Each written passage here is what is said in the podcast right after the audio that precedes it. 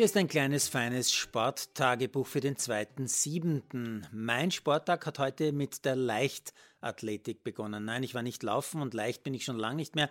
Ich habe mir nur die Resultate der Bislett Games angeschaut. Für Nichtkenner, als Bislett Games bezeichnet man eines der weltweit bekanntesten Leichtathletik-Meetings. Heute nennt sich das Diamond League in Oslo.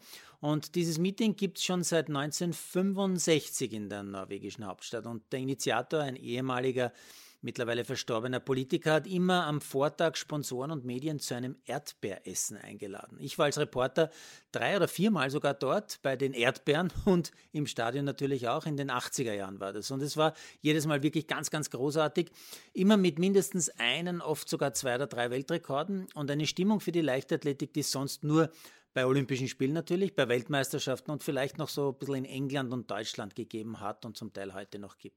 Ich habe in diesem Stadion in Oslo drei Weltrekorde miterleben dürfen von einer gewissen Ingrid Christiansen. Sie ist damals Weltrekord über die 5000 und auch über die 10.000 gelaufen. Sie war ursprünglich Langläuferin, so wie viele Norwegerinnen oder eigentlich fast alle.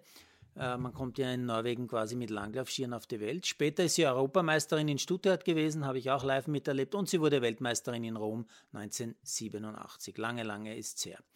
Ja, auch diesmal hat es wieder einen Weltrekord gegeben, und zwar von Carsten Warholm. Der läuft über die 400 Meter Hürden 46,70 Sekunden und hat damit den Weltrekord von Kevin Young bei den Olympischen Spielen von Barcelona 1992 endlich übertroffen. Ich war damals in Barcelona auch im Stadion mit dabei. Damals haben wir alle gedacht, dieser irre Weltrekord wird womöglich ewig halten bis zum heutigen Tag.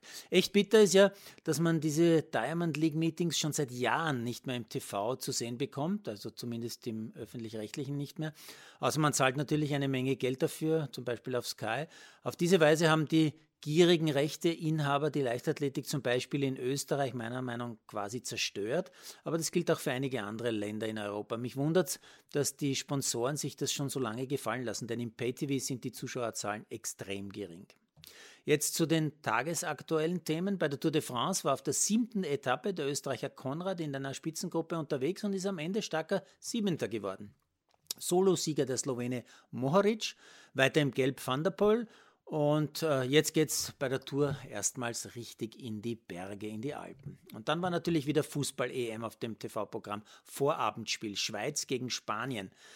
In der ersten Hälfte sind die Spanier gefühlt 100% am Ball. Laut Statistik sind es knapp über 70%. Und so erzwingen die Spanier auch mit ewigen Ballstaffetten das 1 zu 0, weil ein Weitschuss von Jordi Alba von einem Schweizer Verteidiger unhaltbar abgefälscht wird.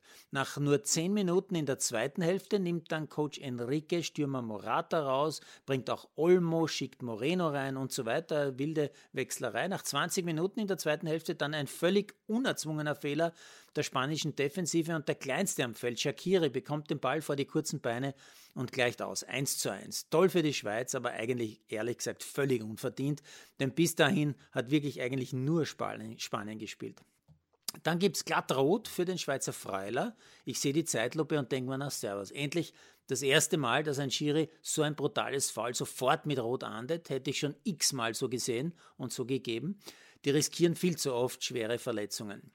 Mit einem Spieler weniger retten sich die Schweizer dann trotzdem in die Verlängerung. Dort hat man das Gefühl, die Schweizer kommen nicht einmal mehr aus dem eigenen 16er heraus. So überlegen sind die Spanier. Aber die machen tatsächlich aus gefühlt 50 Chancen kein Tor. Also rettet sich die Schweiz wie gegen Frankreich ins Elferschießen. Und das ist auch nicht von schlechten Eltern. Erster Elfer Busquets für Spanien an die Stange. Ähnlich geht es dann weiter. Der Schweizer Goalie hält, glaube ich, zweimal, der spanische Goalie hält auch zwei. Dazwischen wird je einmal getroffen. Und plötzlich entscheidet Olazabal mit seinem Elfer die Partie. Spanien gewinnt im Elferschießen mit 3 zu 1 und ich muss ehrlich sagen, zu Recht.